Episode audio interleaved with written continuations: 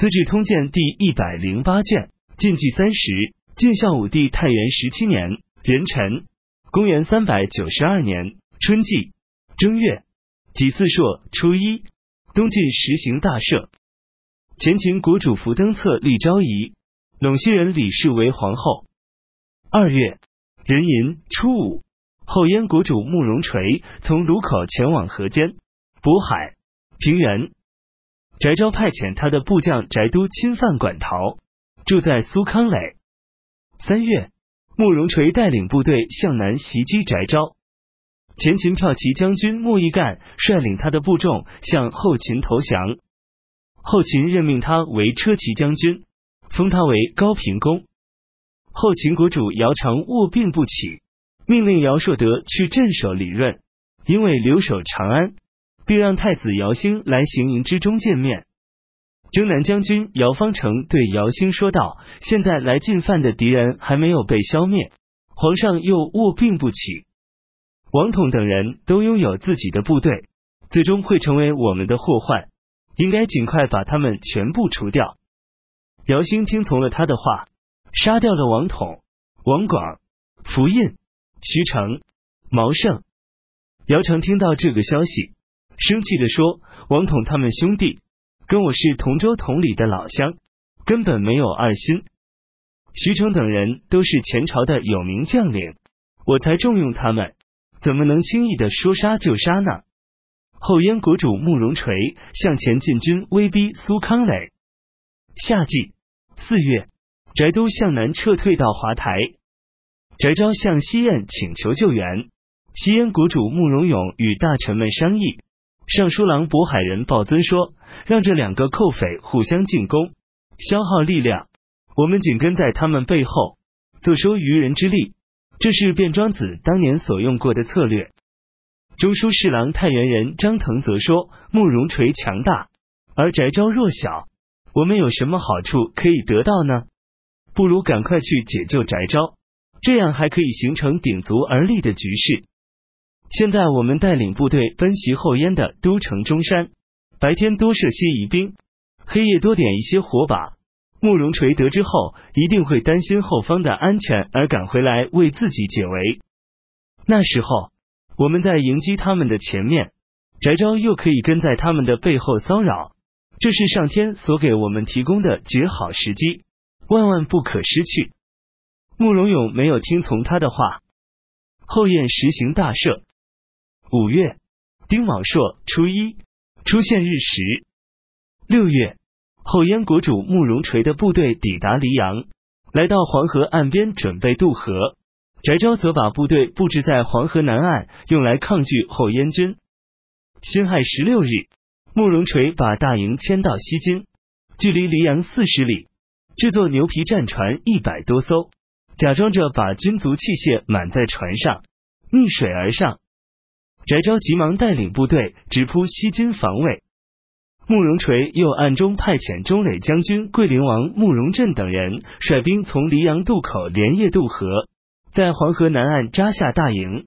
天亮时，后燕的大营已经全部构筑完成。翟昭听到这个消息后，急忙返回进攻慕容振等人的军营。慕容垂命令慕容振等只许坚守防备，不许出战。翟昭的兵马跑来跑去，疲惫热燥不堪。攻打后，燕军的营地难以取胜，正要带兵退走，慕容振等人突然带兵从营地中杀出。与此同时，后燕骠骑将军慕容农从西津渡过黄河，与慕容振等一起夹击翟昭，把他打得大败。翟昭回逃到华台，携带妻子儿女，收集残兵败将，向北渡过黄河。登上了白鹿山，依靠山势险峻严密把守，后燕的部队无法进击。慕容农说：“翟昭没有军粮，一定不能长时间的在山中蜷缩。”自己率领部队回营，仅留下一些骑兵等待观望翟昭的动静。翟昭果然下了山，慕容农马上挥师回军突袭，把翟昭的部众全部俘获，只有翟昭一人骑马投奔长子。西燕国主慕容永任命翟昭为车骑大将军、兖州牧、并封他为东郡王。一年多之后，翟昭阴谋反叛西燕，慕容永把他杀了。最初，郝轨、崔逞以及清河人崔洪、新兴人张卓、辽东人奎腾、阳平人陆纂等人都在前秦做官。前秦大乱时，他们为了躲避战乱，前来投奔东晋。孝武帝下诏委任他们做了冀州几个郡的郡守，并带领他们各自的部队在黄河南岸驻扎。不久，他们又接受了翟辽的官职和爵位。翟辽及他的家族失败后，他们又都投降了后燕。后燕国主慕容垂按照他们各自的才干，分别留用了他们。翟昭过去所统辖的七个郡三万多户人家都安居下来，像过去一样。慕容垂又任命张武王慕容昼为兖州、豫州两个州的刺史，镇守华台，把徐州的居民七千多户迁移到黎阳，并任命彭城王慕容托为徐州刺史，镇守黎阳。慕容托是慕容垂的侄儿，又任命崔英为慕容昼的司马。当初，陈留王慕容绍做镇南将军，太原王慕容凯做征西将军。月浪王慕容温作征东将军，慕容垂都是委派崔英作为他们的辅佐。崔英精明强干，刚强正直，善于规劝主上的过失，因此四位亲王都很害怕他。崔英每到一个地方，都努力减少刑罚，减轻田赋与劳役，使外出逃亡的难民渐渐的回来，当地的户口也越来越多。秋季七月。慕容垂来到邺城，任命太原王慕容凯为冀州牧，又光禄大大夫于魏为左仆射。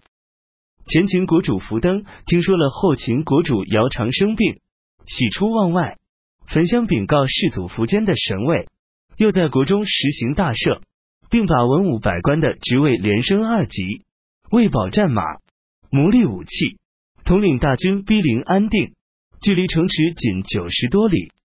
八月，姚苌的病稍有好转，便率军出城与前秦军队对抗。